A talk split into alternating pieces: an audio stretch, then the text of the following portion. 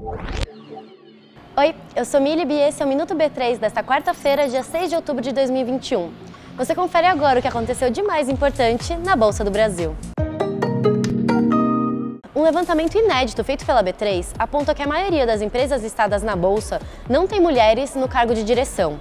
A cada 100 empresas de capital aberto, 61 não tem uma única mulher como diretora. Segundo dados do IBGE, as mulheres representam mais da metade da população brasileira. Ainda assim, mesmo em cargos de gerência, são a minoria.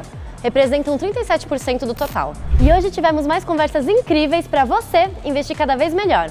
No segundo dia da Semana do Investidor da B3 e da CVM, fizemos um raio-x completo de criptomoedas e falamos sobre como vivem os day traders.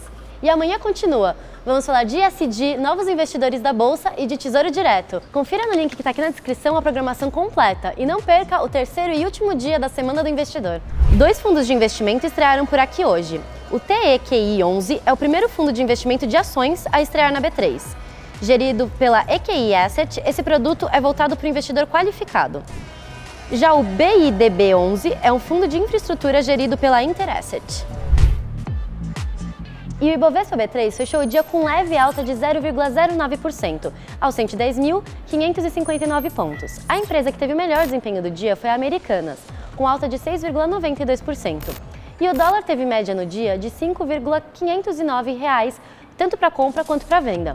Já o euro teve média no dia de R$ 6,359 para compra e R$ 6,362 para venda. Os dados são do Banco Central do Brasil.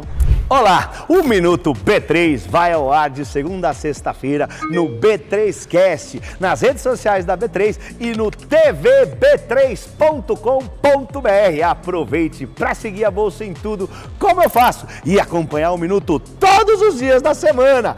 Boa noite, bons negócios e até amanhã na Semana do Investidor. Vai, Torinho! Vai, Torinho!